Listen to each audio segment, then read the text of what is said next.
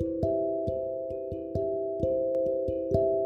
Olá a todos, voltamos para mais um episódio. Estamos na presença da Senhora Presidente da Câmara Municipal de Barcelos, Nádia Seixas, que nos vai falar um pouco sobre o stress hídrico e as suas consequências numa cidade. Boa tarde, Nádia. Boa tarde. Hoje ela vai nos falar um pouco sobre o stress hídrico presente em Barcelos. Exatamente. Podemos concordar que o stress hídrico está cada vez mais presente no mundo, inclusive em Barcelos, o que afeta a vida de todos nós. Quais são as medidas que a Câmara utiliza quando há a probabilidade de ocorrer um alerta de stress hídrico? Dependendo da profissão e local que for, por exemplo, quando se trata de pescadores, proibimos a pesca temporariamente. Quando se trata da agricultura, colocamos um limite na água que pode ser utilizada. Mas em resumo, tentamos ao máximo aproveitar toda a água disponível e limitamos a sua utilização para os profissionais e pessoas que mais a usam. A senhora recebe muitas queixas de trabalhadores em termos do stress hídrico? Sim, bastantes, desde pescadores, empresas, bombeiros. Quais são as ações que a Câmara mais faz para passar esta mensagem à população?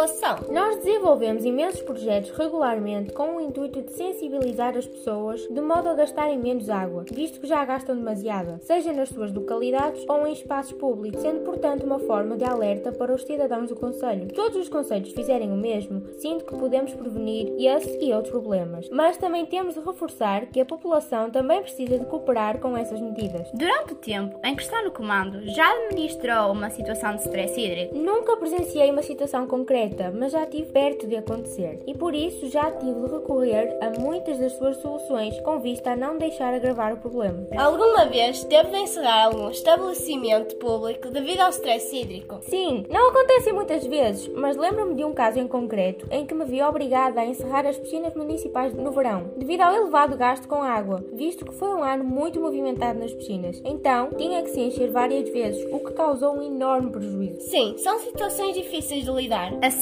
acabamos o último episódio com o intuito de mostrar um pouco mais o que é o stress hídrico. Com isto, esperamos que tenham entendido mais sobre este assunto e previnam para não acontecer. Chegamos ao fim desta série de episódios relacionados com o stress hídrico. Falamos com muitas pessoas importantes e eu espero que tenham percebido quantas áreas o stress hídrico afeta. Até à próxima.